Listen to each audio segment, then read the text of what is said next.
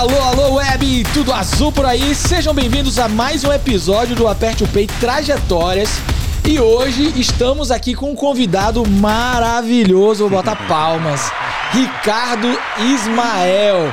Olha, Ricardo, É. eu tô aqui com o seu currículo, Sim. que não é nada mini, de É. tal pluralidade que essa pessoa é capaz. Ó, natural de Serrinha, É. estudou a vida inteira em escola pública, aos 17 anos foi aprovado em um concurso para menores aprendizes na Vale do Rio Doce. Ah, eu quero saber dessa história contada por você. Tá bom. Você é apresentador, você é escritor, jornalista. Eu quero saber lá de trás, de Serrinha, para virar escritor. É. Primeiro, seja bem-vindo e obrigado pelo, com- pela, por aceitar esse convite, né? A gente está muito honrado aqui Não, de ter honra você. toda minha, honra toda minha. A gente tá muito honrado e feliz. Como é que você tá? Você tá bem? Tô bem, muito obrigado. Quero saudar o seu público, a você. Obrigado, né? Ao o Play. É uma honra para mim estar aqui também. É, espaços em que a gente pode conversar, acho que falar um pouco da nossa atividade profissional, né? Da nossa, vamos dizer, carreira, enfim, Uhum. né? Desse nosso caminhar por algumas áreas e, quem sabe, inspirar outras pessoas. Eu acho que isso é importante. Cara, eu, E- eu ouço a sua voz e eu quero tomar um café, porque é um café da manhã. Bom dia, né? Bom dia com o Ricardo Ismael! Bom, sua história é muito inspiradora pelo que eu li. Agora eu quero ouvir essa história. Ah. Como é que sai de Serrinha e vai virar jornalista e hoje é apresentador de um dos principais jornais do estado da Bahia? Conte um pouquinho desse. Olha só, eu acho o seguinte, é arriscado você entregar a palavra ao jornalista, né? Aham. Jornalista, escritor, mania de falar demais, então você vai me controlando no tempo, porque Tá. realmente... Bom, enfim, é, é- é isso, assim, eu acho que a minha trajetória de, de, de vida e a profissional, elas se misturam muito, né? Essas trajetórias. Eu sou, e costumo dizer isso, fruto é, de, um, de, um, de uma série de experiências vividas desde a infância, ali, os 9, 10 anos. É, em Serrinha ainda, uma cidade pequena, né, do semiárido baiano, uma cidade é, com poucos recursos, assim, em termos de, de educação, vindo de uma família muito pobre. Então, desde muito cedo, eu me projetei em outros lugares. Aham. né? Então, eu me lembro bem, aos nove anos de idade, eu me projetava, eu me via para além de Serrinha, em Sim. outros espaços. Sim. Né? E eu acho que eu fui, a partir dessa projeção, mirando os lugares, os locais em que eu gostaria de estar, os espaços que eu gostaria de ocupar. Uhum. É, e estar em televisão, escrever livros, sempre foram desejos meus. Sim. né? Então é curioso, eu olho para trás e revisito a minha história e me vejo lá nessa idade dizendo para mim mesmo, eu vou escrever livros um dia, eu vou eu vou apresentar um jornal um dia. né? Uau. É, eu tinha muito isso assim, curioso, né? É, lembrar disso. Aham. É, você teve a infância no interior Isso. e sua família era bem grande, né? Enorme, família numerosa. Eu sou filho de um marceneiro né, Aham. e de uma dona de casa. Sim. Então, somos é, dez filhos, né? Dentro de uma casa. Dez? É, dez filhos. Então, um, um núcleo familiar muito, comum, né? Das famílias do sertão, assim, Aham. né? Um pai trabalhador, uma mãe trabalhadora e juntos ali naquele ofício, cada qual no seu cada qual, fazendo... Enfim, o que estava ao seu alcance para sustentar essa família, para criar essa família, com muitas limitações, né? Como Sim. te falei, com recursos, inclusive do ponto de vista de educação. Então, Aham. é, você até fala no meu currículo, eu sou aluno da escola pública e fui aluno da escola pública a vida inteira. É, e, e- e- tudo isso, por, por isso que eu repito, eu sou, eu sou essa mistura de coisas, assim, das dificuldades financeiras que vivíamos, é, da dificuldade de acesso aos livros, é, do, do- do não ter televisão em casa, isso é curioso também, né? E, então, é, quando- Irônico, né? é Porque isso. E eu me torno cria da televisão, Aham. né? E isso, isso, é, isso é curioso, né? Assim, então eu me lembro também da experiência, da sensação de ter a televisão chegando em casa, do impacto que foi aquilo para mim, né? Uhum. Já um adolescente, né? Foi quando a gente veio ter televisão em casa. E então aquilo me, me impactou demais. Sim. Então, aquele meu desejo de- dos nove anos de ser alguém, um contador de histórias, enfim, tudo isso se potencializou com essas, com essas coisas que foram acontecendo, né? Com o fato de, de ter contato com televisão já na adolescência e também na adolescência de ter entrado em contato com uma biblioteca, né? Ah. De ter conhecido os livros de Jorge Amado muito cedo e ter descoberto a cidade da Bahia através da, da literatura. É, Vocês saíam de lá da cidade ou não, ficavam? não, não, Nossa vida era toda lá. né? Entendi. Não, a gente não viajava, isso só depois, né? Com, com- E como era a infância, assim, numa cidade do interior, no semiárido? Como é que vocês brincavam muito? Muita brincadeira ali na, na, na área, inventando brincadeiras? Tinha muito É, disso? Tinha, mas era isso aí. Os nossos espaços de brincadeira, de, de sociabilização, eram esses, assim. Aham. A rua, sabe, o quintal de casa, a casa do vizinho, é, a, a praça. Então, eram esses espaços de, de sociabilização. Nesses espaços, a gente se tornava seres que interagem com outros, né? Então, a partir dessas vivências aí, dessas trocas, eu fui me compreendendo. Né? Hum. Como pessoa, como indivíduo, como ser humano distinto, diferente do outro. Uhum. Fui percebendo as histórias do outro e como essas histórias me impactavam. Então eu me lembro que minha mãe tinha um bar, minha mãe vendia cocadas, assim, né? Cachaças num barzinho de esquina. E, e- e por esse bar passavam os clientes, assim, os feirantes, os, Oh. os carroceiros, as pessoas, e paravam para beber essa cachaça que minha mãe fazia, né? Sim. Eram cachaças é, bem curiosas, assim, tinha, tinham, tinham ervas e frutas e coisas assim. Daquelas que tinham, tinham também cobra dentro? Não, essa não tinha, não. Muitas pessoas me perguntam isso, mas cobra não tinha, não. Não é. tinha, não? Mas tinha muita erva, muitas raízes de, de plantas do sertão. Então essas pessoas paravam para beber ali, conversar e prosear. E eu me lembro que ali atrás do balcão eu ficava ouvindo aquilo tudo. Eu sempre fui um sujeito de escuta. Olha que né? interessante. E aí eu ouvia, ia, ia projetando coisas. Projetando. Eu Imaginando, né? Sempre, sempre. Saindo, como eu te falei, eu me projetava para além dali. Aham. Então eu me via lá na frente, em um outro lugar. E aí eu pegava aquelas histórias, e aí eu, eu construía narrativas, tudo no meu mundo. Sim. Eu tinha um caderno que eu escrevia coisas, então eu já estava produzindo texto.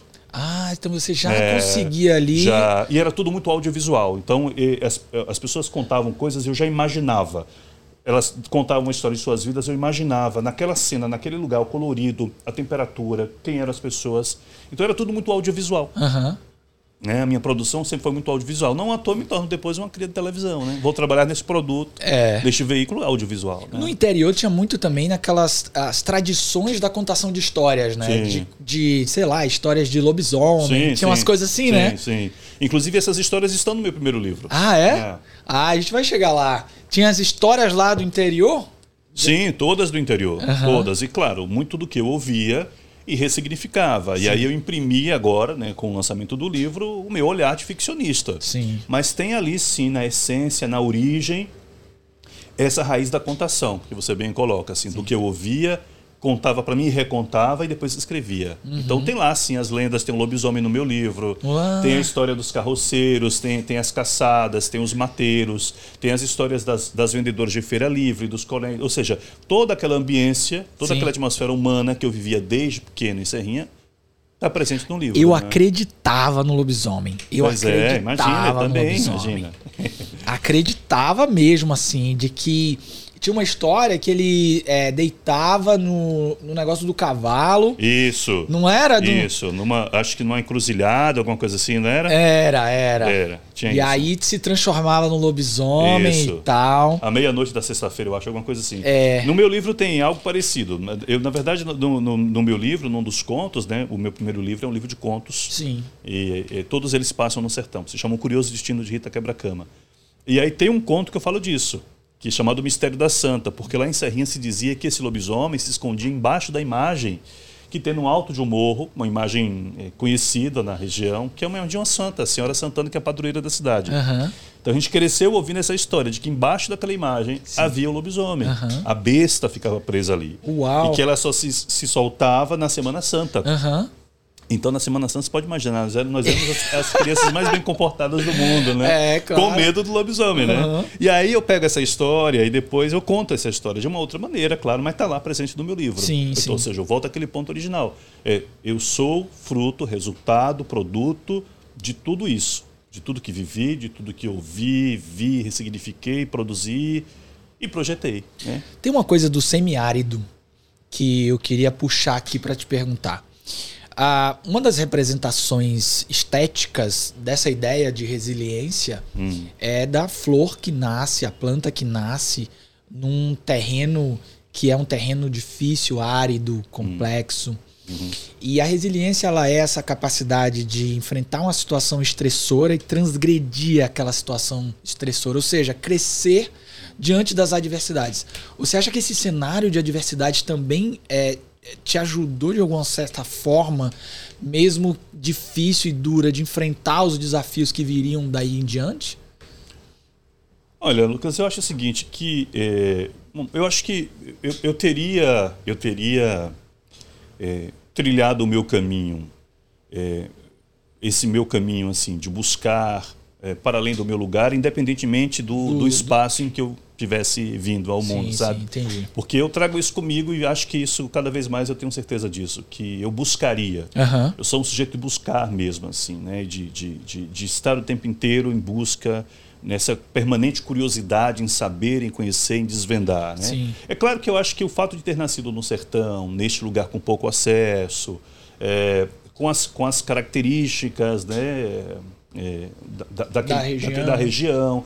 Claro que tudo isso imprime em mim é, um, um, conjunto de, de, de sentimentos, né, de características muito próprias desse, desse lugar, né? Uhum. E, e, é claro que isso é, reverbera, isso aparece na minha obra. Eu acho que isso serve sim de estofo, é, de, de, de, de, substância, de, de, Uhum. de, querer fazer, de querer transformar as coisas. Né? Mas eu acho que seria assim se eu Em outro lugar. no recôncavo, sabe, em outra parte. Sim, sim. Porque, claro, nós somos sim produto desse meio, mas nós somos também resultado daquilo que a gente é, é, planeja, ou que a gente é, é, é estabelece, sabe, como, como, Objetivos? como objetivo de vida. Entendi. Né? Entendi. É, sim, eu concordo. Eu acho que eu, eu tive um gás aí, né? Aham. É, mas eu acho que também teria em qualquer outro lugar, porque eu trago isso comigo. Acho que isso in- independe. É do- um traço que você tem na sua Sim, personalidade, sim, né? De- sim. É uma inquietude também? Exatamente, eu acho que essa é a palavra que define. Essa inquietação é, permanente, constante, sabe? Aham. Eu tô. Tanto que eu escrevo um livro, depois já tenho um outro livro, depois estou na televisão, aí tenho um projeto aí, sabe? É, é sempre uma coisa engatilhada em outra. É como Sim, se fosse entendi. uma ânsia de querer saber, descobrir, buscar e de me surpreender com as coisas, né? Uhum. Olha que legal. Uhum. É, eu, tenho, eu trago isso muito comigo. Veja, eu tô com, é, não sei, três, quatro livros, três livros infantis, tenho mais três engatilhados. Quer dizer, eu vou fazendo um, já vou pensando em outro. Olha. Que é uma coisa mesmo minha, essa inquietação, né? Uhum, Que eu trago comigo e que é uma característica muito própria minha. Que interessante. Tem um conceito é, de uma teoria de psicologia chamado teoria do flow. Flow é um estado em que o que você pensa e o que você sente é, entram em sinergia. Aquele estado que você não sente o tempo passar. E existe um traço de personalidade nesse estado que a gente chama de é, personalidade autotélica. Que ela tem um fim em si mesmo. Pessoas que têm personalidade autotélica, elas conseguem é, se conectar dessa forma em ideias, em projetos. É, mesmo em situações mais difíceis, você vai lá e estabelece um objetivo, vai lá e estabelece uma meta. Talvez seja um pouco disso que você esteja falando aqui. Sim, De resgatar isso dentro de você, que é uma coisa que você faz com naturalidade. né? sim, sim, sim. E, e tem uma coisa minha que eu não sei se se, se encaixa nessa na definição dessa teoria, mas assim, eu sou, eu sempre fui muito de planejar as coisas. Uhum. É, então, assim, os passos que eu dava, eu, eu sempre, eu te falei, aos nove anos eu falei, eu quero ser escritor. Eu quero trabalhar em televisão. Quando eu Sim. via a televisão em minha casa, eu falei, eu quero estar nesse lugar. E eu começo a planejar a minha maneira, né, o meu modo, com os recursos que tinha, o caminho, os passos que eu precisaria dar para chegar para alcançar esse objetivo. Sim. Então eu sabia que eu precisava ser muito bom nas matérias humanas, redação, literatura, história, essa, essa- então eu fui, eu me dediquei cada vez mais. Eu, eu estabeleci uma meta de escrever uma redação por dia. Sério? Então, a cada dia eu escrevia um texto, uma redação. Então, Uau. quando eu chegava aos 15, 16 anos na, no, no hoje ensino médio, antigo segundo grau, na minha Uhum. época, cara, eu era um craque em redação, assim, não tinha que me bater em sala de aula em redação. Que né? legal. Assim, eu, sabe, eu fazia as provas finais porque tinha que Aham. fazer, mas não tinha necessidade, assim. Uhum. É, é, ou seja, eu, eu, sab, eu mirava. Uhum. Eu mirava, eu falei, eu quero chegar lá, então eu preciso fazer isso. Eu vou fazer isso. Aí a primeira faculdade, né? Uma, minha, prim- eu fui fazer uma faculdade de licenciatura em História, porque ainda não, ati- não tinha faculdade de comunicação na- no interior. No interior. E eu falei, bom, eu não posso perder tempo. Eu tenho que estar em contato com esse universo de produção, de Sim. texto. Eu imaginava que a faculdade, e de fato ela me deu isso, de história me daria o instrumento, a ferramenta para estar em contato com o texto. Uhum. né? Então eu vou para uma faculdade de história, eu vou fazendo ali dois anos e meio. Quando surge uma faculdade de comunicação perto, eu vou para essa faculdade de comunicação. Ou seja, eu fui, eu fui planejando, sabe? Planejando. Fui alcançando minhas metas e fui em busca. E teve alguma, alguma inspiração assim nessa época? Você fala Porque em- em essa termos de- clareza infantil não é muito comum, né? Não, não.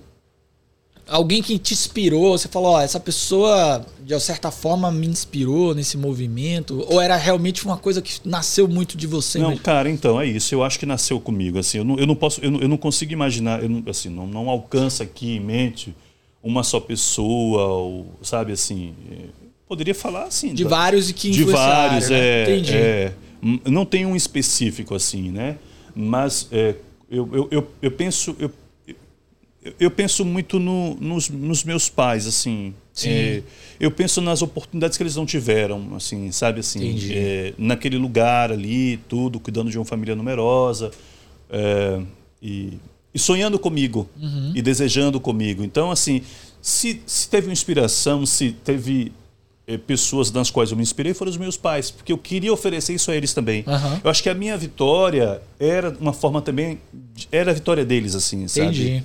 Então, assim, se eu alcançasse, se eu conseguisse, também eles teriam conseguido. Então, Aham. acho que essa foi a minha inspiração Você foi o principal. sétimo de, de Isso, 10. de 10. E os outros também buscaram academia, formação, faculdade e tal? Então, é, eu tenho um, um irmão mais, mais, mais velho que eu, que ele é, terminou a, a faculdade dele Uhum. depois, né, já, já, já crescido, já, já pai de família, ele, ele conseguiu terminar a faculdade dele.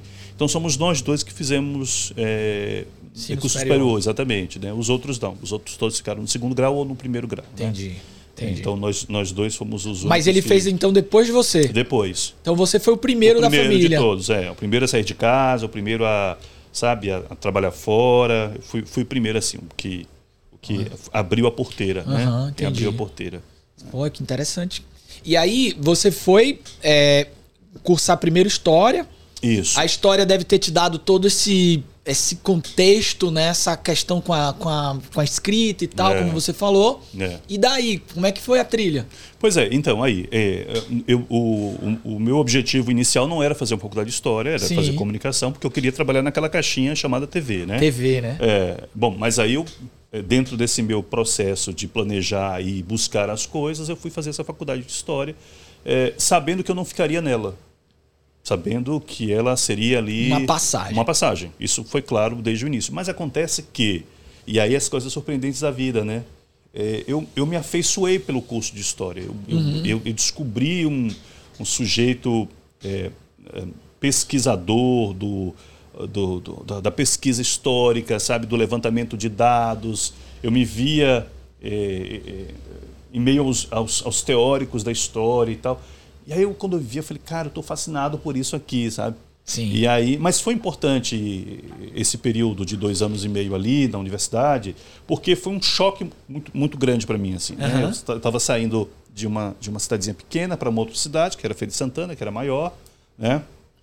E estava em contato com o mundo acadêmico, Uhum. sabe? Com os pensadores, com, com, com, com quem produzia conhecimento. Deve tava- ter sido um negócio assim, foi, né? foi de uma hora para outra. Aham. Eu, terminei, o- eu terminei o segundo grau e na sequência já emendei a faculdade. Ou seja, Aham. eu não tive intervalo para cursinho, não, não. Foi, um- foi assim, sabe, de, de, de choque, é, direto. Então, mas foi importante. Sim. Foi importante porque, é, primeiro, que abriu minha cabeça de imediato, assim, eu não tive.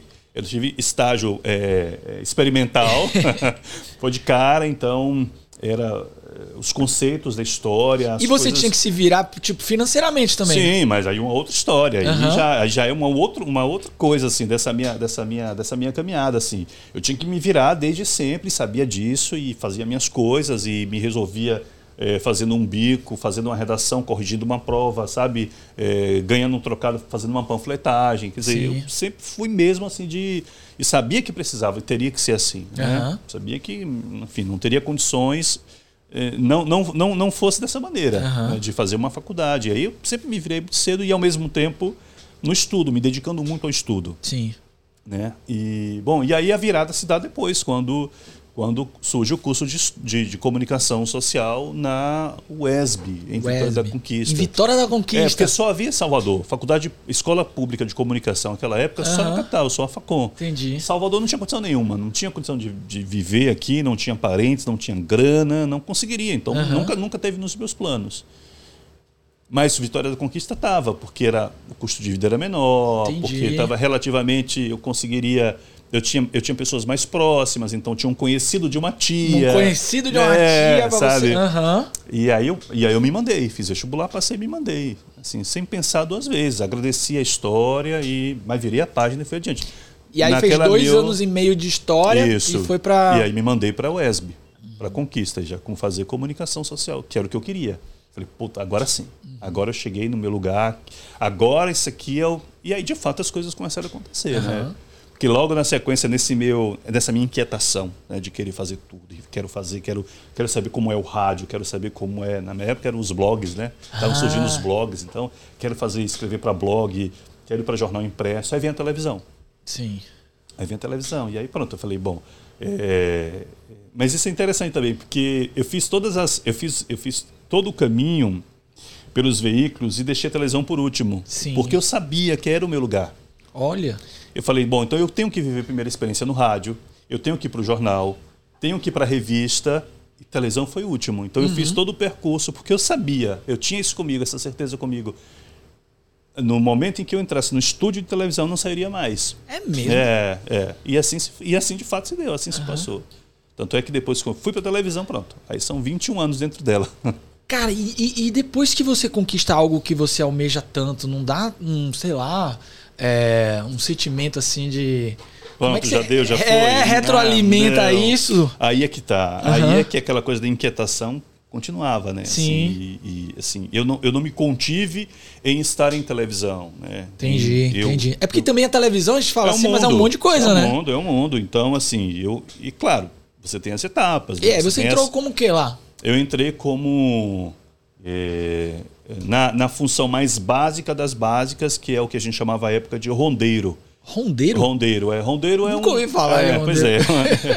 É, acho que é um tempo bem antigo esse, nem sei se usa mais. Rondeiro é, o- é aquele iniciante, é o foca do foca, que, tá, que faz. é, é, que, que fica ligando, fazendo ronda por telefone. Ah, você- rondeiro, ai, rondeiro, é. sim. Então vamos lá. Entendi. O pessoal chama de escuta hoje, Aham. de apuração e tal, mas na época era rondeiro. Então eu ficava ligando para delegacia, necrotério, IML, Corpo de Bombeiros, hospital e. Sabe o que está acontecendo? Polícia rodoviária. Teve acidente? Não teve? Morreu quem não morreu? Não sei o quê. Aham. E aí vou abastecendo o sistema de notícias para os editores, né? Para quem, estava no topo Aham. lá, decidir o que, é que era notícia, que viraria notícia. Então eu comecei nessa função, né? Mas eu começo na função de rodeiro pensando lá na frente. Eu falo, não, mas eu sei que eu quero ser apresentador. E o rondeiro era tipo um estágio, tipo um. Já Estágio. era, já era... Não, estágio. Estágio, né? estágio é, estágio. Estágio era o início de tudo ali. Era Aham. você começar é, na, na função mais, mais básica ali, né? mais, mais elementar. Sim. E, e até mesmo para que é, as pessoas pudessem perceber se aquela era a tua praia mesmo. E já foi na? TV, na Rede Bahia? Foi aonde? Qual era a TV da época?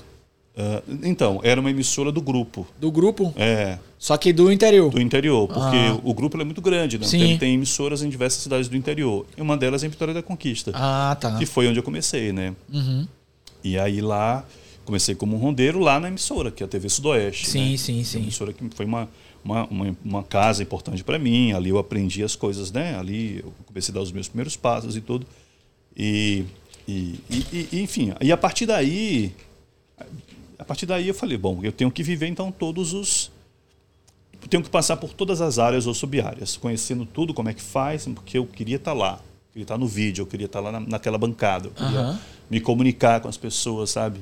É, então, então é isso. Então eu fui, eu Caraca, fui- que perseverança, hein? é, sempre foi, minha filha. Mas olha, quem nasce numa família como a, como a minha, né? Assim, no, no- com, com tudo que a gente tinha, com todas as dificuldades e tal, a gente tem que aproveitar as oportunidades. Não tem, E eu fico não tem imaginando tempo aqui- para O primeiro dia que você foi pra esse outro lado, a, a sua família te vendo. é, Isso É. deve ser muito doido, né? é, Ô, mas a primeira vez foi lá ainda, lá em. lá em Vitória da Conquista. Lá em Vitória da Lá Conquista. em Conquista. Eu comecei lá, bom, porque aí eu fiquei cinco, quatro anos trabalhando na televisão. E nesses quatro anos eu fui, né? Uhum. Foi crescendo, fui crescendo. crescendo. Aí deixei a Honda, aí fui para a produção, e depois da produção eu fui fazendo é, matérias de rua, mas só gravando depoimentos, eu não, eu não, eu não aparecia, Não aparecia. ainda, né? Eu fui ganhando esse traquejo do, Uhum. do repórter, né? E aí fiquei durante algum tempo mesmo na produção, né, Uhum. que é marcando as matérias, as reportagens, para os repórteres é, é, pegar aquelas pautas. Né? Então eu fazia essa parte é, para os repórteres e, E só então, acho que lá pro meu. Acho que no último ano, antes de vir para cá, foi que surgiu uma vaga na reportagem, né? Olha. E aí eu fui bater na porta da, da, da chefia, muito ousado. Aham. E falei, olha, Essa eu acho é que minha. essa vaga é minha. Eu falei assim, eu acho que eu tô pronto. E engraçado, ela disse isso, a minha chefe na época, a Aureline de Almeida. Hoje ela mora aqui em Salvador. Aí, Falou, manda "Você um é beijo ousada." Aureline de A Almeida. Aureline de Almeida. é. Um beijo. Ela falou assim, você é ousado. Eu falei, mas eh, se eu não fosse ousado, eu não estaria aqui. Aí ela, bora fazer um teste. Aí me levou lá para a salinha, né? De, para a salinha de locução. Falou, agora grava esse texto aí, como se fosse um, um repórter, né? Eu não tinha Nossa. gravado o texto ainda, Aham. né? Quer dizer, eu gravava ali na brincadeira, mas nada sério, assim, com É a no impostação. frio, né? Na hora É, lá. É. Meu, nunca fui de correr, né? Então eu falei, vamos lá. E fui, eu gravei um texto, uma coisa horrorosa. Pode imaginar, né?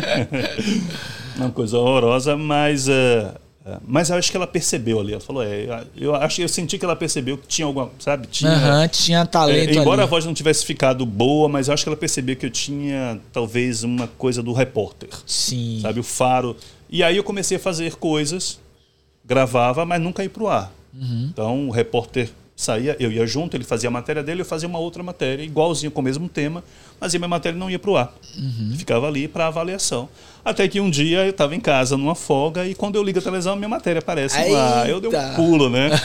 Falei, bom, agora sim, agora eu sou. E não tinha como gravar. Ah, não, você tava lá, você pegava. Cara, eu tô falando de 2000 e 2000 e, e- acho que 2002, 2001, Aham. 2002. Acho que o Aham. material eu até vou procurar saber onde é que vocês conseguem, se eu consigo localizar essa primeiríssima você matéria. conseguia se ver quando saía? Eu nunca gostei muito, até hoje eu não gosto muito, assim, Aham. né? Tem uma tem uma coisa assim de é, sei, sei, acho que eu não gosto muito da minha voz, acho que É, Sei, é bem diferente, É né? Quando a gente se diferente, ouve. é. né? E, e eu comecei com uma voz muito. Tinha um metal muito grande da minha voz. Então a minha narração era muito. Era estranha. Uhum. né? Se você pega uma matéria minha do início e fala, nossa, mas esse é o Ricardo, sabe? Era muito. Era uma coisa. Tinha um metal, assim, acho que eu jogava um pouco, né? Pra, Sim. Uhum. e ficava muito nasalada e tal. É, acho que ainda é um pouco hoje, mas melhorou bastante. Então eu tinha, eu evitava ver, Uhum. sabe? Eu fazia e, enfim, evitava ver. É, mas foi assim, dessa maneira foi que a minha primeira matéria foi pro ar e assim eu, Você lembra do que era? cara, eu lembro, era uma matéria de uma estrada Ah, é, é, dentro da cidade. Na verdade, é um anel, é um anel, um anel de contorno, um anel rodoviário que foi, foi, foi construído lá na época. sim. E os moradores fizeram um protesto reclamando de melhorias. E aí eu fui fazer esse protesto. Né? E aí fiz a matéria toda, fiz lá, gravei a passagem. E acho que foi numa sexta-feira e no sábado passou. E era pra ir pro ou era do tipo, tá não, de é- backup? Era, não, era, o- era o teste. Era, era Ah, sempre então era foi o seu teste foi o pro. Teste, é. Ah. É, o meu teste foi pro ar, exatamente. Que E legal. assim, assim se deu, né? Aham. E assim, quando eu vi, aí eu falei, caramba, então é isso. Quer dizer, né? Sim. É uma coisa assim, você, você almejar tanto, né? Sim. Querer tanto, e de repente você. Aí você se vê ali, né? Naquilo. Fala, Caramba, mas será que é isso? Né? Aham. Fiz tudo para estar aqui e agora tô. Beleza, mas eu ainda não era o repórter. Sim. Uhum. Eu era um, eu era um, um, um buy, né? Tanto que a partir dessa matéria eu, eu, eu comecei a sair mais vezes e fazer mais matérias, mas nem sempre elas entravam. Sim. Hum, Em precisando, aí sim. Aí eles- você é, aparecia. Mas aí eu fazia Claro. que precisassem, Aham. entendeu? E também fazia com o máximo de entrega possível. Total, total. Mas ela sabia disso, sabia Aham. que podia contar comigo de manhã, tarde ou noite, que eu estaria lá, porque eu Sim. queria muito aquilo. né? Então, Sim. quando você tem esse. Sabe, essa coisa, não sei como definir isso, mas. é, você está disposto, disponível, né? Aham. Então. E eu sempre estive muito disponível, assim.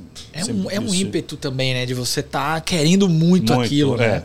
É. Eu acho que isso é construção de sentido. Eu acho que o trabalho, quando ele constrói sentido, a gente tem esse nível de engajamento, né?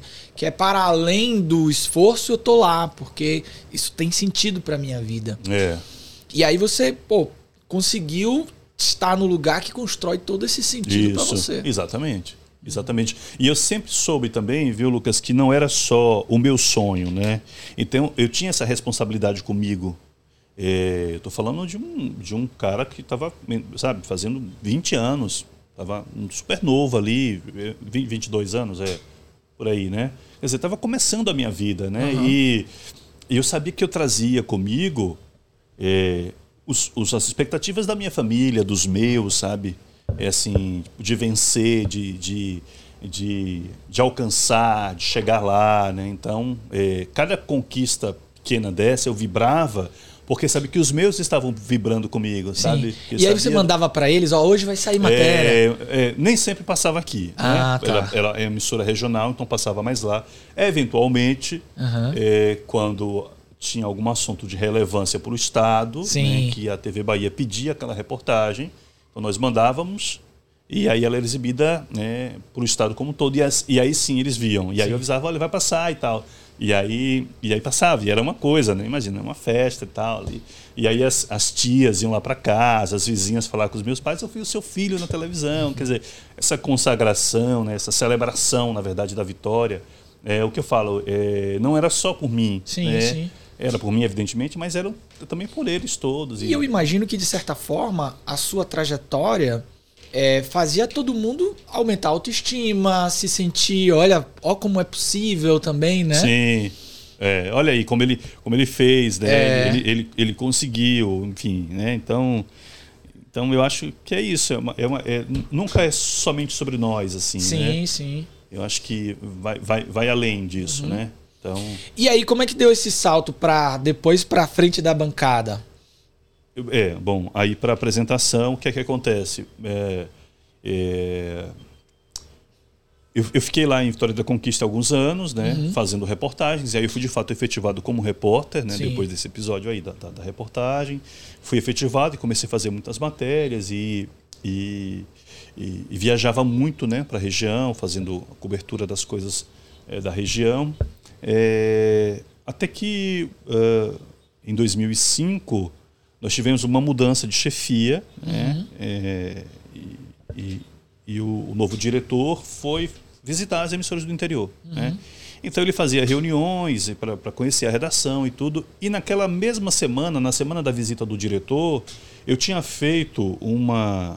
Eu tinha acompanhado uma operação do Ibama em carvoarias ilegais, né? Carvoarias Nossa. clandestinas lá no Sudoeste. E foi assim uma, uma incursão mesmo. Foi uma Aham. expedição de alguns dias no meio do mato, com as equipes da Polícia Federal, do Ibama, então uma coisa grande, né? Então foi exatamente nessa semana e eu tinha preparado uma série de matérias.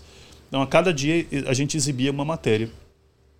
Bom, e era o assunto quente da semana. E aí o, esse- o diretor chegou e ele acompanhou toda a série, né? Aham. E aí no último dia ele me chamou para conversa e me perguntou: "E aí, você tá afim de ir para Salvador?" Assim, num, né, num, num, num baque, assim. As Aham. coisas acontecem muito comigo assim, no choque, sabe? Aham. Assim, e aí vai ou não vai? A hora é essa, topa ou não topa, sim. sabe?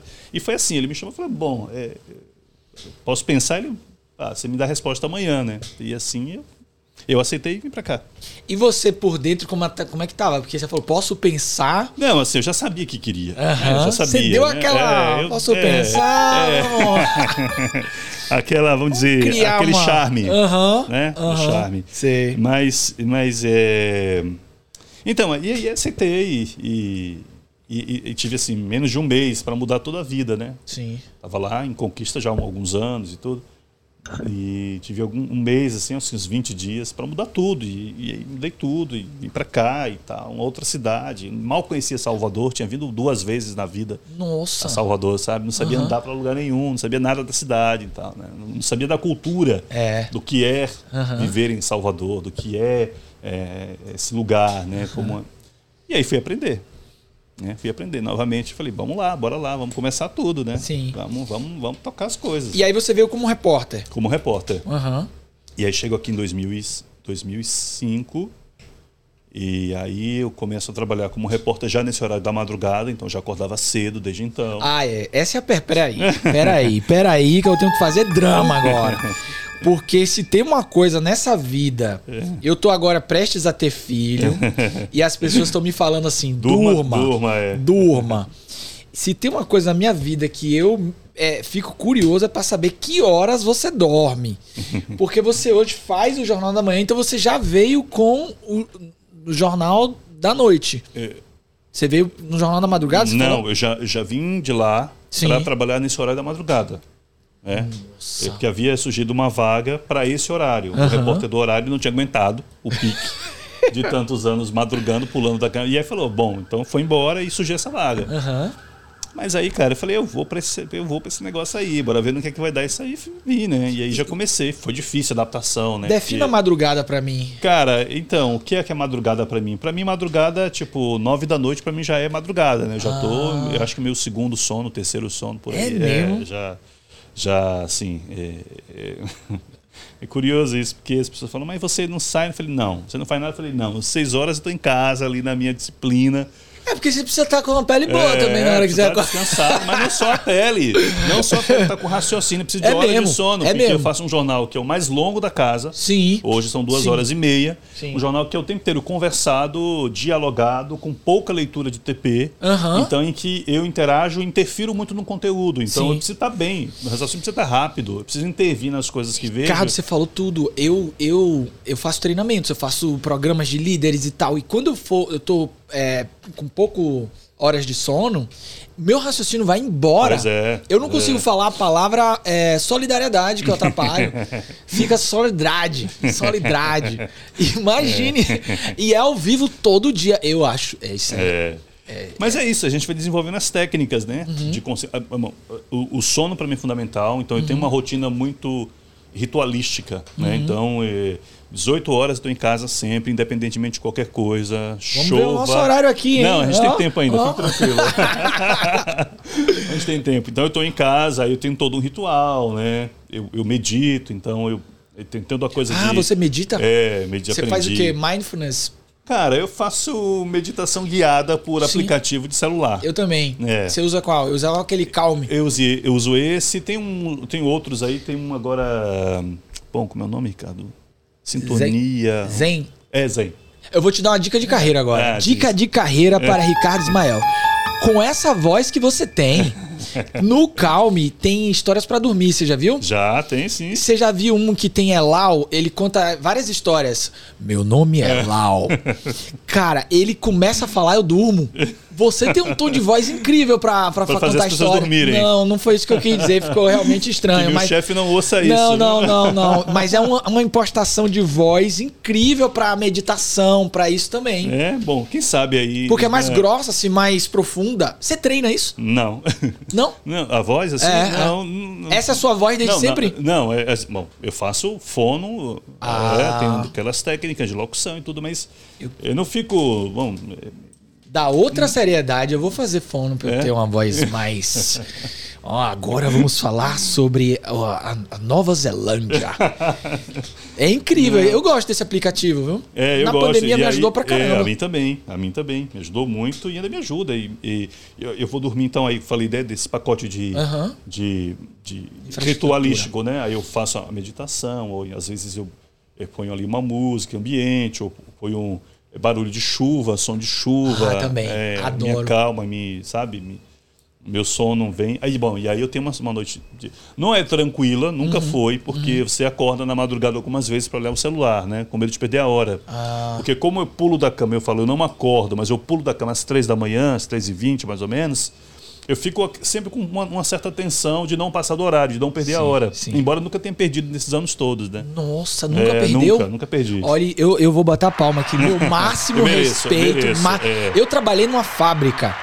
O ônibus me pegava às 5h15. Eu perdia o ônibus dia sim, dia não.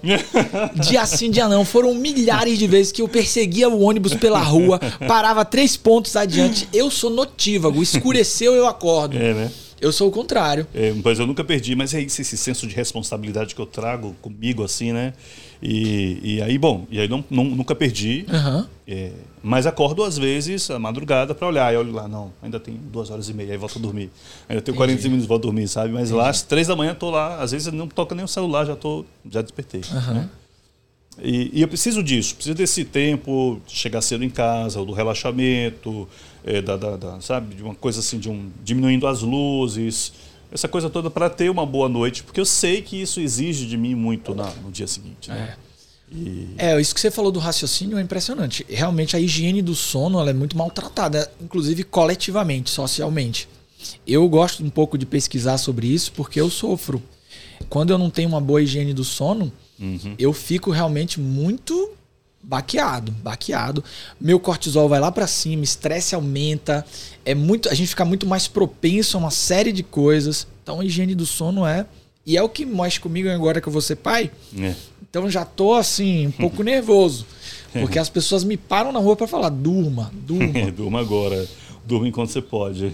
Agora você acorda às três, Sim. vai para Pra a empresa. televisão, sim. E lá como é que funciona o- essa, o- a rotina? Tem um briefing de temas? Ou você que já atua também participando disso? Eu atuo, hoje eu atuo É. muito mais, quer dizer, já faz um tempo que eu atuo muito mais assim, ativamente e diretamente nesse processo de produção, né, do Sim. que vai pro ar. Então, é, bom, mais ou menos como é que funciona? Eu chego na televisão às quatro, que eu moro bem pertinho, então vou, vou até andando, né? É, chego às quatro e já tem uma equipe trabalhando, né? Então já tem lá o editor-chefe, o, o editor executivo, já batendo uma bola do que nós teremos ali na edição do dia. Aham. É, muito do que vai para o ar, quer dizer, não muito, mas sei lá, vamos dizer, é, 50% já foi pensado anteriormente. Embora isso vire o tempo inteiro, né? que a gente chama de virar pauta, mudar assunto. Mas eu já tenho uma ideia, né, mais ou menos, do que é que vem, do que é que a gente vai pautar naquele dia. É, porque já participei da reunião no, no dia anterior e já sei mais ou menos os temas. Já dei uma lida em casa. Aliás, quando eu acordo logo cedo, vou para o computador, a primeira coisa que eu faço é dar uma olhada, né, tal. olho lá e tal. E aí a gente e, vou- e aí vou me inteirando das outras coisas que surgiram na madrugada, dos temas que vão ser né, abordados ali para além do que a gente já pensou no dia anterior. E aí continuo lendo, vou para os jornais, do, enfim, o que é que tem de informação, converso com, com o diretor, converso com, com a minha colega apresentadora, como é que a gente vai tra- tratar esse assunto, como é que vai ser esse bate-bola. Então é isso todo dia. Essa, essa faz parte da nossa atividade logo cedo, na madrugada, né? Porque quando a gente vai para maquiagem, né, para o figurino para maquiagem 5 e meia, já é a última etapa. Já é Eu já, não, eu já nem volto para a redação. Dali já vou para o estúdio já para tocar o, o- o jornal. Né? Então é, um, é dessa maneira que se dá. Eu vou sabendo mais ou menos o espelho, o desenho do jornal, sei que ele vai começar com os assuntos, mas sei também que ele pode virar a qualquer momento. Sim. né? Então a gente tem. não- nunca é um roteiro definido. Ele Aham. sempre. O, roteiro é não ter roteiro. O, o- o- o roteiro é estar preparado para ele virar o tempo todo. Uhum. né? Que é isso, é, é- a coisa da, do- da dinâmica, né? Do, Eu já tive fatos, lá tudo. uma manhã para falar sobre mercado de trabalho. Hum. E assim, eu juro por Deus que depois desse dia, o respeito que eu já tinha, ele foi bater na lua, porque. É, né? é uma loucura. É. É uma loucura, porque eu sentei lá, ia ter um papo com um especialista. E aí me colocaram sentadinho lá, sentei, e eu sem entender já tava no ar. E vocês já estavam lá, é, tinha um prompter, É. tinha um negócio no seu ouvido, e é realmente é, É uma- é- é um negócio É. hardcore. É, É, é. hardcore. Porque... Outro dia uma senhora me perguntou, viu? Hum. Assim, eu estava na padaria, ela falou: Meu filho, eu quero te fazer uma pergunta. Pois É. não. Olha, vem aqui, eu quero fazer uma pergunta. É, o que é que vocês tomam de manhã cedo para ficar naquele pique? Também quero saber. Você toma café? Eu falo, tomo muito café, senhora. Café? Eu tomo café, é o que me mantém. É, café, né? Porque- Café. Café. E tem que ter um nível de atenção, né? Não, total, né? Assim, total. Mas é isso, sabe? As coisas vão ficando tão naturais depois, tão orgânicas e fluidas, que eu vou fazendo sem nem perceber, assim, sabe? Quer dizer, como dirigir, né? É. Sim, dizer, sim. Você, de você vê o que você está fazendo ali É. e dá uma relaxada também, né? As pessoas me perguntam, mas você ainda tem, você fica nervoso e tudo quando entra no... Eu falei, acho que não é nervoso, assim, eu tenho um senso de responsabilidade, eu sei que eu estou falando para um público de milhões de pessoas, né? Sim. Sei da responsabilidade, sei do, do, do, do quão importante é escolher as palavras certas, né? É, o tom de cada notícia, é, o tom de cada comentário que faço, né? Seja uma crítica, seja uma, uma- um elogio, porque isso também cabe tudo isso dentro de um jornal, né? Então, assim, eu sei que é um ofício de muita responsabilidade e, e tenho essa consciência muito clara, mas eu não deixo que isso me, me faça pesado, assim, sabe? Entendi. Que, que, que traga um peso maior para as coisas, porque senão É. é, então, aí eu acho que a gente vai imprimindo essa, essa certa leveza E ao tem, jornal, né? e tem um traço seu, não sei se é uma coisa. eu- deve ser um traço que você pensa sobre, porque transmite uma, uma, autoridade, uma autoridade no sentido de confiança Hum. muito forte quando você apresenta. Sim. É, é um estilo que você pensa, é uma estratégia? é- Não, cara, assim, eu acho que. É uma eu coisa natural isso- sua, é, Eu acho que isso aí que você está falando, que é o, é o grande capital do jornalista, né? Que é a sua credibilidade, né? Uhum. Sim. Você constrói, né? A sua credibilidade. É, eu nunca, nunca parei para pensar nisso, o que é que eu vou fazer e como vou fazer para que as pessoas acreditem no que eu digo. Uhum. Eu nunca foi algo é, assim, estudado para ser dessa maneira. Entendi. Foi sendo, sabe? Fazendo, é, é, tocando as coisas e e, e, e, e, as pessoas vão te acompanhando, elas vão percebendo a maneira é. como você se posiciona diante das coisas, né? A maneira como você lida com o erro, com, com a maneira como uh, como você trata o seu colega ou a sua colega, a forma respeitosa, o, o, o bate-bola. Então, as pessoas são muito sensíveis a essas, Entendi. essas nuances da, uhum. da atividade da apresentação de um, de um jornal. Né? Uhum. Né? Então, eu acho que eu fui. É, tocando tudo de uma forma muito natural. Sim. É, esse, se eu planejei alguma coisa, se eu estudei, foi para ser natural. Entendi. É, eu sabia, eu vou, eu vou fazer da forma natural, eu vou fazer do meu jeito, vou, vou contar as notícias como eu sei fazer, como eu acho que tenho que fazer. Uhum. Não, isso foi fidelizando as pessoas, né? É. Então, então, hoje, de fato, eu acho que consegui construir esse capital de, de credibilidade. Fico muito feliz com isso, assim, né? E o que me traz mais responsabilidade. Olha. Eu Muito imagino, mais. porque hoje é. em dia, ainda mais atualmente, né, que a gente tem uma coisa. Uma, é meio que, me parece, às vezes, uma cobrança com as figuras públicas de, de uma coerência, de uma Sim. estabilidade. Sim. E ao mesmo tempo uma, uma coisa assim, não pode errar, né? Uma coisa meio exagerada nesse sentido, né? É. Eu, eu acho que hoje em dia, eu imagino assim, você falou, tenho que medir algumas palavras e é. tal, deve ser uma coisa mais você sente essa mudança também no, em como o público é, hoje reage a isso, a opinião é, das pessoas é mais acessível, então o feedback é mais rápido também, ou não? Sim, sim, tu, poxa, eu te falar, eu tenho 21 anos de televisão, né? 21, duas, 21. tem uma geração que cresceu comigo. É. Né? Então, eu estou falando que quando eu comecei, nós não tínhamos é, o, o, canal de, de comunicar, de trocar uma ideia com o jornalista, ou você o abordava na rua, ou ligava para a redação. Ou ligava para a redação. Não, não, tinha rede social, você não acessava a minha conta, não me mandava um direct, um, sabe? Uhum. Um, não, era assim, ou era no tete a tete ou era da bronca na redação. Sim, sim. Quer dizer, as coisas foram mudando, foram evoluindo, e aí você vem com as tecnologias que aproximam, né? E vão quebrando essas barreiras, vão encurtando a distância, e chegamos ao ponto em que o o cidadão, e é bom que seja assim, eu gosto que seja assim, ele interfere diretamente. Então uhum. ele diz o que ele quer, como ele quer, como ele gosta, quando ele não gosta. Sim. Né? Então você tem a rede social, você tem, sabe, é, tem tudo ali para as pessoas chegarem e, uh, as próprias redes sociais, as nossas, da, uhum. da, televisão, e as pessoas se, se, se, manifestam, se expressam, isso é muito bom. Sim. É, e, e, isso também faz com que, é, reduzidas essas, essas distâncias, as pessoas é, se sintam hum, é, mais é, é, autorizadas a, a dizer as coisas, uhum. né? a cobrar. Sim. Não vejo um problema nisso. Eu acho que é importante, é fruto do nosso tempo, uhum. né? Mas às vezes eu acho que há, um, há uma, uma invasão. Um atropelo, né? É, sabe, de, sim, sim. De, um, de um de que beira o desrespeito uhum. e chega inclusive às vezes é a, a própria agressão, uma, uma coisa, né? Enfim, é, esse lado, evidentemente, que eu não acho bacana, mas o, o, a possibilidade do você falar, você se dirigir ao outro, do você interferir no produto, eu acho isso muito bom. Sim. Né? Eu acho que é bacana, porque a gente trabalha para democratização das coisas mesmo, é. né? Então, é, Gerar uma... acesso, né? É, enfim, as pessoas produzem conteúdo. Uhum. Olha quanto de conteúdo a gente coloca no ar que vem é. do nosso público. É. Né? Hoje você tem os vídeos o tempo inteiro. A gente trabalha muito com vídeo, com é. foto, com é, rede social, com, com, com, com E essa dinâmica está cada vez maior, né? Maior. As pessoas querem falar, elas querem ser ouvidas, elas querem que você leia as coisas que elas estão dizendo, sim, escrevendo, né? Sim. E tem que ser assim, cara. É. Vou pegar esse gancho agora para a gente olhar uma outra faceta sua, sim. que é incrível, que é o contador de histórias ah. escritas, né? É, eu estou fazendo conta aqui para saber que horas é que você escreve. Entretanto, contudo, porém, vamos é. entrar nessa história. Como é a escrita para você? Quantos livros já foram? Como é que é o processo? Da onde vem essa escrita? Conta um pouquinho aí.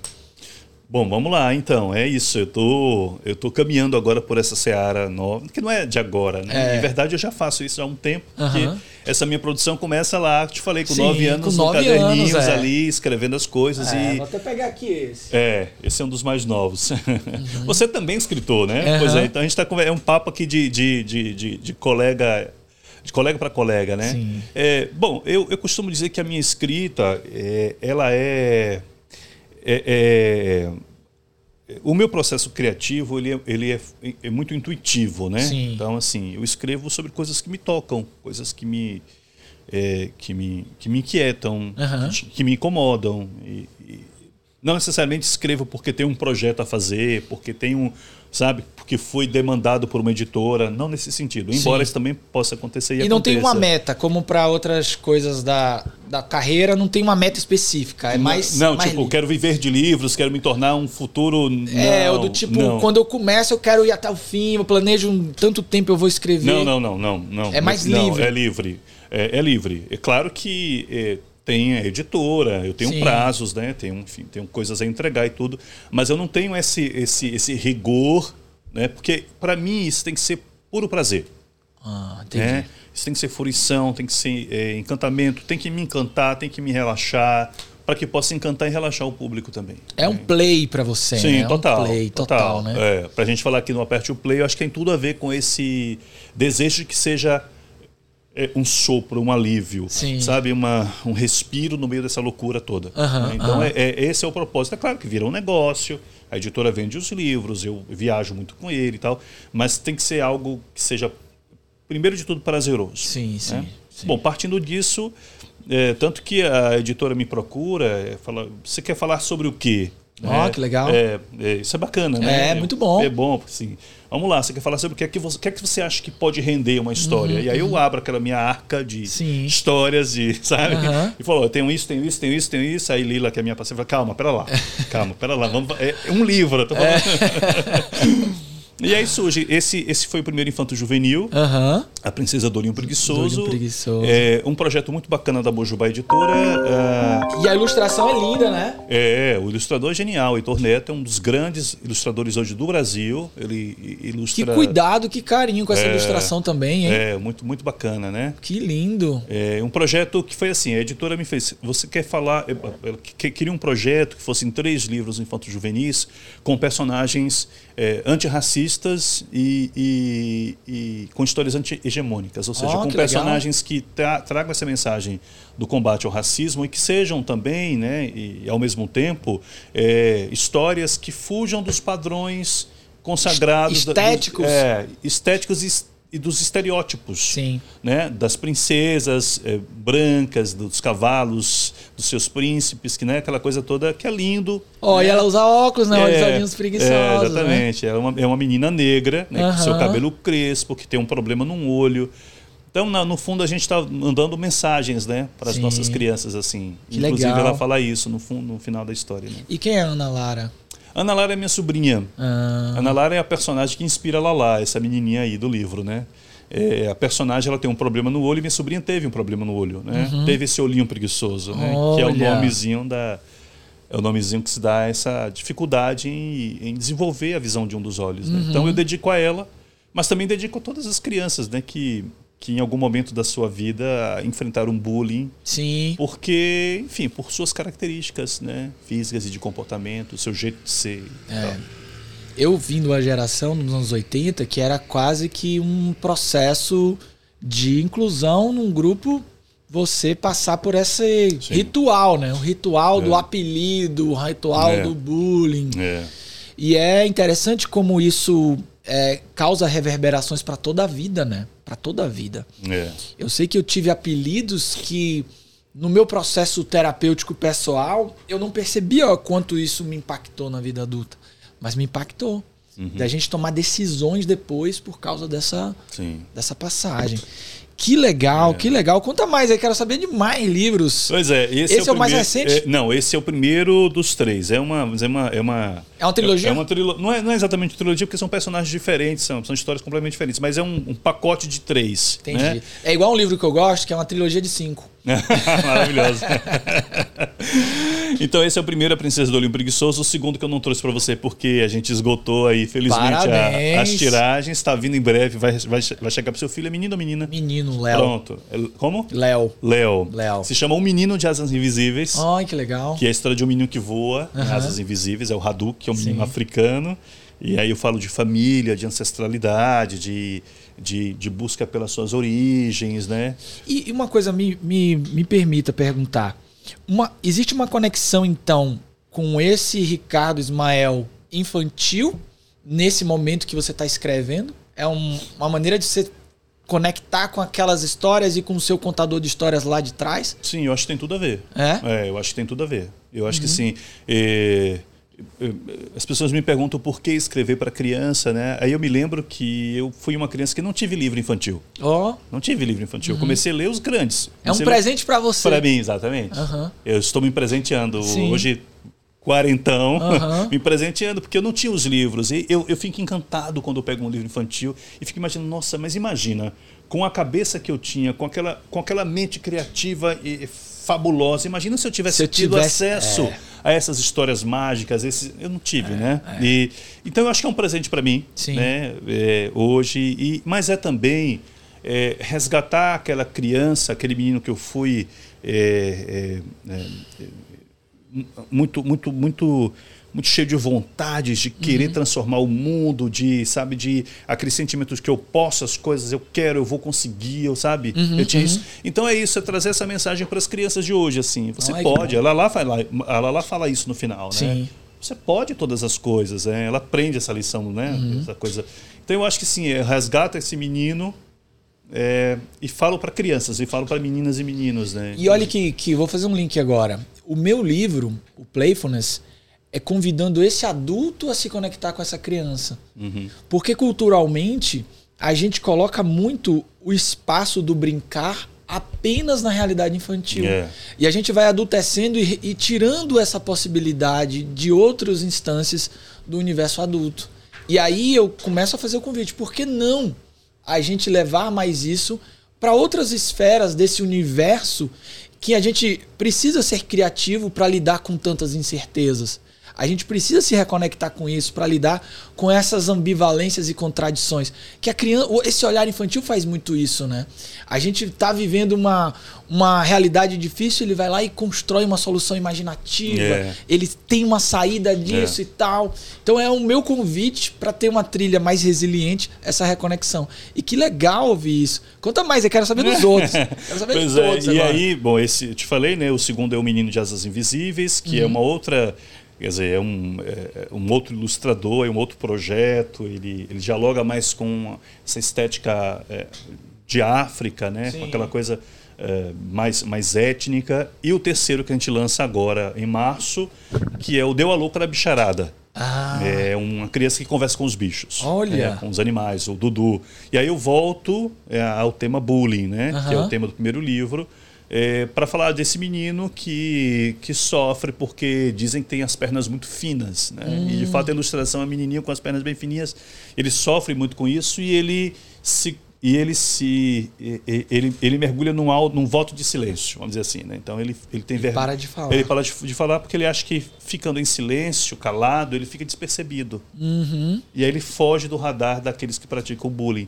Mas ele tem experiência com os animais. Nossa, genial. É isso mesmo. É, É. isso que acontece, né? É, isso. isso que acontece. É o que acontece, a busca do, é, né, do é aquela coisa do não quero ser visto, para não ser lembrado, para não ser alvo É. das piadas e tal. E esse é o tema, o mote do Deu a Louca na Bicharada. E assim eu fecho esse pacote de três com a Mojubá Editora. né? embora tenha outros aí, outros livros engatilhados, tem outras editoras que querem fazer algumas coisas também. Mas em princípio é esse, é essa. Uau. é, essa- essa- Você sabe que essa coisa do silêncio, a cultura do silêncio, é, que é muito evidente no bullying e nessa história que você trouxe, ela também é uma cultura do que a gente chama de segurança psicológica. Para que eu defenda a minha imagem, eu paro de falar. Eu me protejo, eu me fecho.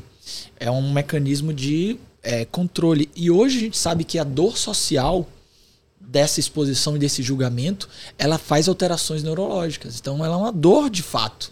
Ela é uma dor, essa exposição, medo de ser julgado, Sim. de ser diminuído. Ela gera alterações é, neuropsicológicas fortíssimas, fortíssimas. Ah, interessante, tá vendo? Você vê, né?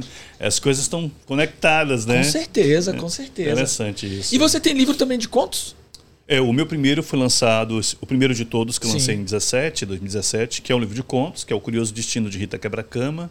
Nossa, esse livro, esse tema, esse título é muito legal. É, é, o Curioso Destino de, Rita, Quebra-Cama. É, é, são Ai, sete Deus, contos. Ela quebrava a cama pelo quê? Ah, eu não vou falar porque eu quero Ai, tem que contar, né? Eu vou Sempre ler. me perguntam isso. Ela quebrava camas? Eu falei, quebrava, mas não direi como ela fazia. Aham, né? aham, aham. A imaginação já tá É, aqui. Já vendo- tá solta, né? É. E aí são sete histórias de ficção, e depois que eu lanço agora é, o Louco da Bicharada, aí eu retomo outro projeto, Sim. que é de um romance. É um romance. romance que já está quase prontinho aí, tá, tá, tá quase, quase. Eu, eu parei na pandemia para fazer os, os infantis. É, né? minha gente, ó, se vocês estão assistindo esse podcast e sentindo um pouco assim, que horas esse homem faz tanta coisa? Ele tem um livro lançando, um livro pronto, ele acorda três da manhã. Rapaz, olha, eu tô aqui refletindo sobre minha própria vida agora. em que momento esse cara escreve, É. ele consegue, né? E, e me conte o seguinte: é, você já tá com um romance, então você circula entre diferentes tipos de Sim, escrita, né? sim isso, isso é bacana. Eu queria falar sobre isso porque eu, eu evito. é, eu, eu, não, eu não quero que me rotulem como um- somente um escritor de livro infanto-juvenil, Uhum. ou somente um escritor regionalista, porque lancei um livro sobre sertão, Sim. ou somente um romancista. Eu acho que tudo cabe. Sim. né? Eu estou num momento bacana e curtindo em que escrevo para crianças. Sim. Né? É, mas quero escrever, voltar a falar para adultos, né? Então Olha. esse romance pronto aí, que é uma outra história, uma outra pegada, não me impede de retomar os infantis, Aham. não me impede de escrever poesia. Eu não quero ser limitado e nem quero me limitar, Sim. né? Não quero ser encaixotado dentro de conceitos, ah, esse, au- esse autor é assim. Porque é o que em geral faz o mercado, né? Sim, o mercado, especialmente o editorial, te coloca em galerias e em prateleiras. Onde é que eu vou achar o teu livro? Ah, vai lá na parte de autoajuda, vai lá É. na parte de coach, vai na parte de não sei o quê. Eu não quero. Eu quero poder estar circular, sabe? Eu senti Pelo- isso. Eu fui procurar meu livro numa livraria Sim. e aí não tinha, né? Aí o cara foi lá no sistema, tava numa categoria que não tem nada a ver com o meu livro. Pois é. Pois é. É, Não te define, né? É. Não define a sua obra, né? É. Pois é. Então, eu parto desse pressuposto aí. Eu não quero ser encaixotado dessa maneira. Entendi. né? Então, estou escrevendo agora para as crianças, estou super feliz com o resultado, mas tenho outros projetos, venho com um romance, depois posso fazer outras coisas e tal. Sim. Né? Daqui a pouco faz um policial, hein? Quem sabe, é, me perguntaram isso, por que você não, não, não pega as experiências que você. Foi um jornalista em São Paulo que falou isso. Por que você já pensou em pegar as experiências do dia a dia, dos casos que você conta e É. ficcionar esses casos? Aham. Bom, você, aí já fico com. Teve um que foi inspirado, né, no caso. Ou foi um conto seu que foi inspirado? É, esses contos do meu primeiro livro, em geral, eles têm um elemento real ali. Sim. Né? Tem um elemento real. Quase todos têm. Sim. Eu te falei da história da lenda de Serrinha, Aham. uma disputa de famílias que havia em conquista, das minhas viagens. O próprio Rita Quebra-Cama, que é o título que dá, né, o, o nome que dá título ao livro, também inspirado numa história real. É, eu gosto disso. Eu gosto dessa coisa de ter, de partir de algo concreto. Olha. né, sabe? Isso me desafia. Uhum. tá? Mas aí eu, eu ficciono tudo. Entendi. né? Vou criando a minha versão para aquilo tudo. Uhum. né? Então, é, eu gosto disso. O, o meu romance mesmo, né? o meu romance que se chama Um Canto de Amor para Darlene. Uhum. É a história de uma travesti que, é, que é brutalmente assassinada Olha. num momento em que ela consegue realizar o grande sonho que é se tornar uma cantora. Essa, esse mote, esse argumento é inspirado numa história real. Ah, é. Eu, eu- teve uma história grande dessa, não foi? É, essa história é a história. Eu estou me referindo à história de é, Dandara. que é uma- Dandara. exatamente, uma travesti cearense que foi brutalmente assassinada. A imagem viralizou, ela sendo transportada num carrinho de mão Foi, pelos bandidos. foi. E aquilo me impactou muito. E aí eu falei, bom, eu preciso contar alguma coisa sobre isso. Entendi. sabe? E aí eu acho que tem uma coisa de, uma, de um senso de, de responsabilidade, de, de, sabe, de, de, de usar esse meu poder de fala, desse meu lugar de visibilidade, para falar de coisas assim, né? Uhum, então eu vou contar uma história de ficção, mas eu estou trazendo aí uma, na- um tema importante para o debate, que é o tema da transfobia. Foi, ela foi vítima de transfobia, né? Uhum. É, bom, então é isso. Eu acho que é, quando eu parto de uma história, de uma personagem, de uma trama, de algo real, isso me dá. Não sei, não sei se me dá uma segurança maior para desenvolver aquele tema, é, mas me dá. me, me conforta. Aham. Tá? Eu acho que tem uma coisa que deve gerar aí que é uma tensão criativa. né? Ela gera uma tensão em você pra ser esse start de criar. Né? Sim. Como é sim, que seria a minha versão dessa história? Sim. E que pudesse nessa versão ter o, o meu olhar crítico sobre o ambiente e tudo sim, mais, né? Sim. Então, e aí eu faço questão de dizer sempre, a editora é, me me fez esse, essa provocação, mas você vai, a gente vai vender o livro como uma, um romance biográfico? Falei, não, não tem nada a ver. Uhum. Não é um romance biográfico, é um romance, é uma história de ficção Uhum. que é em cuja personagem é inspirada em alguém real, no Sim, personagem sim, real. sim, Essa é a única. é, bom, além do fato de a história se passa no Ceará, onde também viveu a, a, a Darlene, Uhum. né? É, a Dandara, a Darlene é minha personagem. Eu vou trocando, porque é, Dandara é, a, é a personagem, Darlene é minha personagem. E aí eu falo, bom, é- é- é- eu me apego a esse elemento do real. Aham. É somente esse elemento do real que eu me apego. O resto tudo é ficção. O resto tudo é imaginação, que é o, a licença poética do, do, do- do autor, né? Nossa, genial, hein? Eu já quero ler esse aí também. Tem em previsão? breve. Então, ele já era para ter sido lançado. né? Na verdade, a gente deveria ter lançado antes da pandemia, mas aí veio a pandemia e todos Ah, é, os atrasou prazos, tudo. tudo, né? E aí, no meio da pandemia, eu fui procurado pela Mojubá para o projeto. Eu falei, bom, já parei o romance. Vai ser até importante, né? Dar esse sopro. Fazer uma outra coisa completamente diferente. Escrever para o público infantil. Uhum. É, vai- foi, foi bacana também porque a minha história, essa história adulta, digamos assim, ela decantou, né? Então É. ela descansou ali durante um período. E aí eu pude voltar, revisitar a minha obra, fazer, fazer alterações. Era isso que eu te É perguntar. um outro olhar você sobre aquilo. acaba o livro ou você abandona? Eu o adormeço. Ele fica hibernando. Hibernando, Bota né? em modo hibernação ali, sabe? Aham. Mas eu tô lá, tô sempre de olho ali, ó, tô sempre atento, sabe? Eu não, nunca não, não perco de vista, porque a personagem, isso é curioso, ela, ela não te dá descanso. A história não te dá descanso, é uma, é uma perseguição. é, é um aperto de mente, é verdade. Eu já acordei diversas vezes assim, falando, meu Deus, eu preciso retomar o livro, porque. Preciso, ela precisa viver aquilo. Não, exatamente. Eu sei exatamente o ponto em que eu parei. Uau. O ponto da trama. Falei, Simão, tenho, tem dois anos de pandemia. Eu parei exatamente no início da pandemia, né? Então Uhum. Sim. eu sei exatamente o ponto em que eu parei, qual era a ação que eu estava dando àquela personagem. E eu não tenho descanso. Olha que É, coisa. com Rita Quebra-Cama foi a mesma coisa. Enquanto eu não achei o desfecho para aquela personagem, eu não tinha sossego. Aham. Eu acordava na madrugada nessa minha loucura de fazer mil coisas, televisão, não sei o quê. Acordava na madrugada, falei, preciso escrever. Aí corria pro computador, fazia assim, sabe? E, e o desfecho mesmo se deu dessa maneira. A editora me cobrando, você precisa entregar o prazo, o prazo. E eu falei, caramba, que que desfecho eu vou dar para essa criatura? E aí eu sonhei. Ó, um aí acordei- site. É, exatamente. Um site ali no meio do sono. E acordei loucamente, fui pro computador e, e escrevi. Você sonha muito? Um tempo inteiro. É mesmo. O tempo inteiro. Eu acho que a minha produção noturna é Aham. intensa, é inesgotável. Assim. Aham. Eu poderia escrever uma história a cada dia com meus sonhos super loucos, né? Pô, que legal. E, e- e aí, você já vai estar com um acervo de produção bem interessante, né? É. De escritor, uma carreira de escritor aí Tá, em maravilhosa. popa. Estou feliz. Eu- os meus livros foram adotados né, por muitas escolas daqui, de Olha, fora que também. legal. É, desde Rita Quebra-Cama, ele já tinha sido adotado. Até em São Paulo também, a gente ado- o livro foi adotado e tal. É, os infantis também. Quer dizer, é, tem um campo aí, né? Bacana, assim, Sim. né, de trabalhar com temas. São temas inclusivos, né? Sim. Então você veja, tem um bullying, tem ancestralidade, tem, tem a questão de família. Uhum. É, eu não me preocupo com, com finais moralmente, sabe, é, definidos. Eu não- Uhum. Amarradinho, é, né? Sabe aquela história porque é porque a infantil precisa ter uma, uma mensagem. A mensagem a criança tira. Sim, sim. Ela, ela depura do que ela leu, né? Eu acho que talvez esse, esse talvez seja o que mais tem, essa mensagenzinha no final, né? Uhum. Era o meu primeiro livro e tal. Eu ainda estava tateando esse universo da Você não escrita precisa infantil. entregar tudo, não, né? Não, É, Você esse- deixa essa é a que- grande chave. É. Não preciso entregar e não quero entregar mais. Uhum. né? Assim foi no segundo livro, não entrego totalmente. Acontece algo ali com a bisavó que fica meio que as crianças entendem. Depois o terceiro, Uhum. agora com o Dudu também, é, eu deixo solto, inclusive. Sim, Ele é pra gerar criticidade, né? Exatamente, é isso aí. É, e, e, e, e esse é um processo que cada um tem o seu. É. né?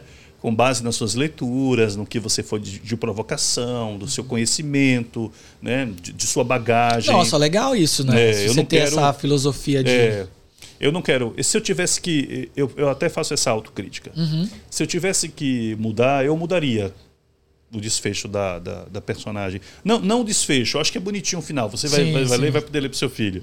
Mas assim, a forma como a história se, se encerra é bonitinha. É, eu gosto. Uhum. Eu acho que as crianças gostam também e tal. Mas assim, eu não. Eu acho que eu não deixaria tão, tão de forma tão explícita a mensagem. Você fecharia, você abriria mais, né? Mais, exatamente. Pra deixar. Jogava pra galera, como É, se diz. é, legal. Eu faria isso. Mas é bom, serve como um amadurecimento dos próximos, né? Você estuda essas narrativas arcos da história? O tempo todo. É mesmo? Tudo. Eu desenho, inclusive, né? Uau! É, storyline, assim, Ah, sabe? e as pessoas às vezes acham que é só escrever, mas tem uma, uma, Não, não, uma não, contação não. de história, tem, Tem, uma estrutura, né? Uhum. Tem, tem toda uma técnica aí, né? Eu estudo, eu, assim, eu tenho, tenho feito muitos cursos e tal. É, até para não entregar o que não precisa, para sugerir quando eu posso sugerir, sabe? Para não necessariamente. Uhum. Sim, sim, sim. Sabe? É assim, então, o- encontrar os potenciais da trama. Aham. Né? É, como começar. é, às vezes eu. A gente tende a construir uma história ah, ah, mais linear, né? Sim. Uhum. com início, meio e fim. E aí você pode fazer rupturas nisso. Isso não vai comprometer, eh, não, tem- não terá nenhum prejuízo para a compreensão da criança, entende? Uhum, Mas como eu apresento essa personagem, de que maneira, é, é, elementos que são importantes que, que precisam estar, porque vão gerar questionamentos dentro Entendi. da. Então tudo isso é um estudo mesmo, É, sabe? né? É, tudo isso é um estudo e eu faço tudo isso. Isso eu não abro mão, assim. Uau. Além da pesquisa. Aham. É um trabalho de pesquisa muito forte, assim. Eu só não tô entendendo até agora que horas é isso Ah. que tudo acontece. Cara, Essa então- conta aí que não, não fecha em lugar nenhum do planeta é, cara. Terra. Assim, você, eu, eu sou esse cara aqui. Aham, então eu não aham. paro o tempo inteiro e vou Que encontrando brechas. maravilha. Eu escrevo no Uber enquanto estou no celular, estou escrevendo. Eu escrevo deitado na cama antes de dormir quando, ou, quando Você consegue fazer no celular também? Faço, eu não, eu não Que perco demais, não- oportunidade para Ah. Eu gravo, às vezes, vou, tive uma ideia aqui, vou gravo. É, gravar eu gravo, agora eu gravo. escrevo, mando, sabe, para mim mesmo, para não, pra não esquecer. Eu ponho, ponho no computador lá, no, no, no Uhum. E uma pergunta, você lê? Você gosta de ler? Muito. Você lê mais o que, assim, é, romances? Leio de tudo. É, Leio de, tudo. Leio- E leio sempre mais de um livro. Entendi. É, dois livros. É, simultâneo, né? É, é, exatamente. Tô- E aí eu faço exercício. Eu, tô lá com com físico e tô com um e-book também, sabe? É. E aí agora é, fiz uma loucura, eu comprei um e-book e aí já comprei 30 livros de vez. Sim. Então tem lá os livros, sabe, na fila de Eu espera. tenho isso também. Eu tenho, eu preciso ter vários para poder me alimentarem É. de, de, de informação e tal. E eu tenho essa capacidade, assim, eu não perco o fio da meada, eu sei exatamente onde eu parei.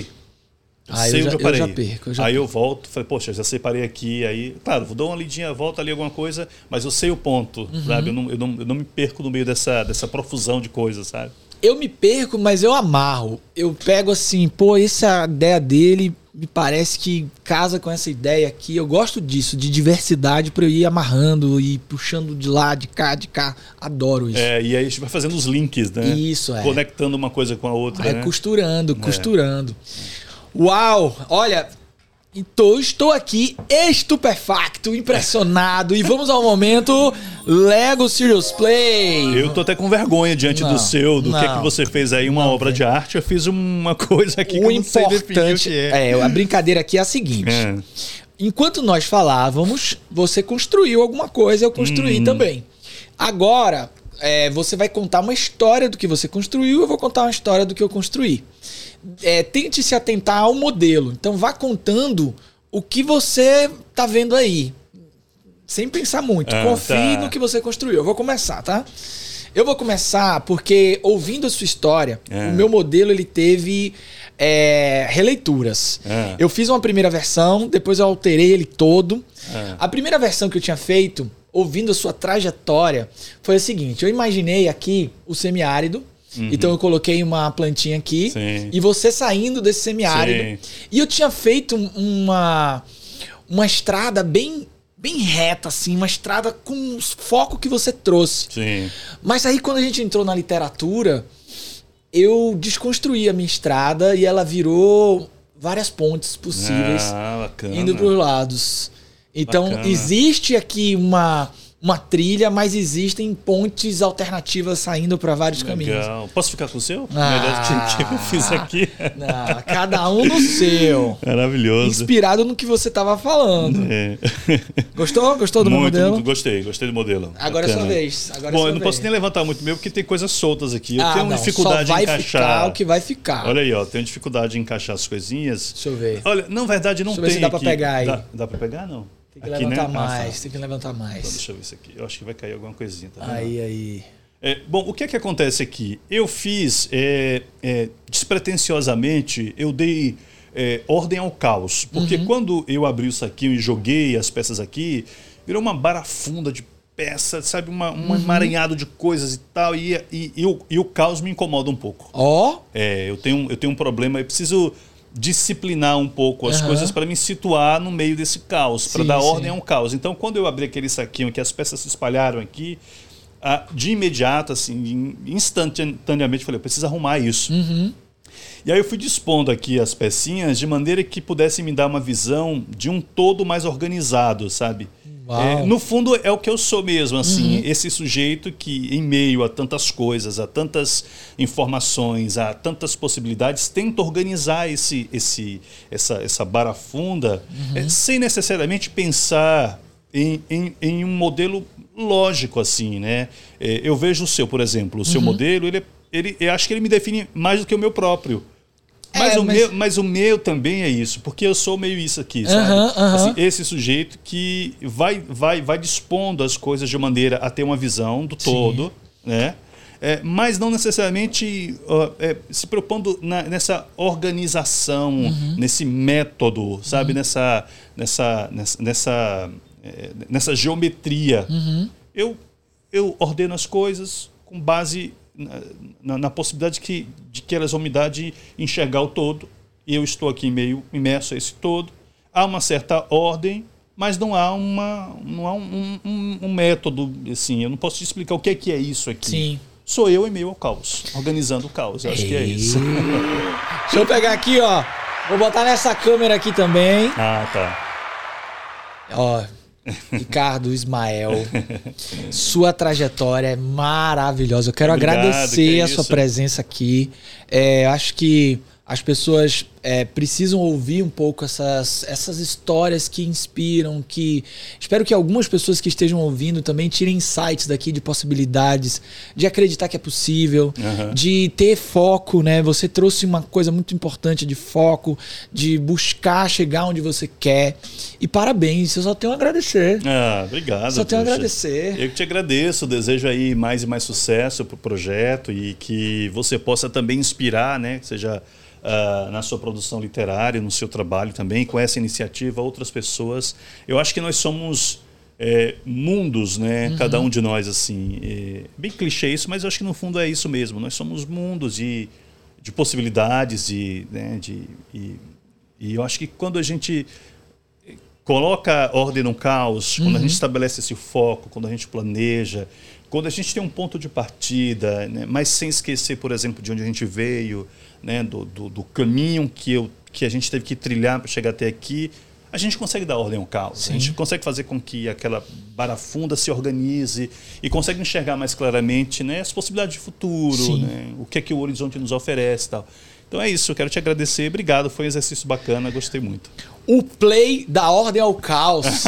é, esse é um aprendizado. O play da ordem Tá É ao caos, caos. é. Ó, se as pessoas quiserem aí comprar o seu livro e entrar em contato com você nas redes sociais, como é que elas se conectam com você? Bom, bora lá. O A Princesa do Olimpo Preguiçoso e os outros infantis estão todos lá na Mojubá Editora, né? mojubaeditora.com.br. É o site, com, a gente manda para todo o Brasil. É, tem um Instagram da Mojubá Editora, arroba Mojubá Editora, que tem as informações, tem promoção, tem, é, tem, tem é, lançamentos. A gente Sim. vai abastecendo né, os seguidores lá com, com informações. E é isso, lá no site e no Instagram as informações, tem promoção, enfim, tem um monte de coisa lá. E o seu Instagram é o. Que é o arroba Ricardo Ismael. Sim. Né? Se- Ó, obrigado de coração. Muito obrigado Tenho a você, certeza que foi incrível. E acho que é isso. Obrigado. Obrigado a você. Um abraço, até Valeu, mais. Obrigado. Valeu, gente. Um abraço. Vamos ficando por aqui com Aperte o Play. Curtam, compartilhem. A gente se vê em breve. Fui. Valeu.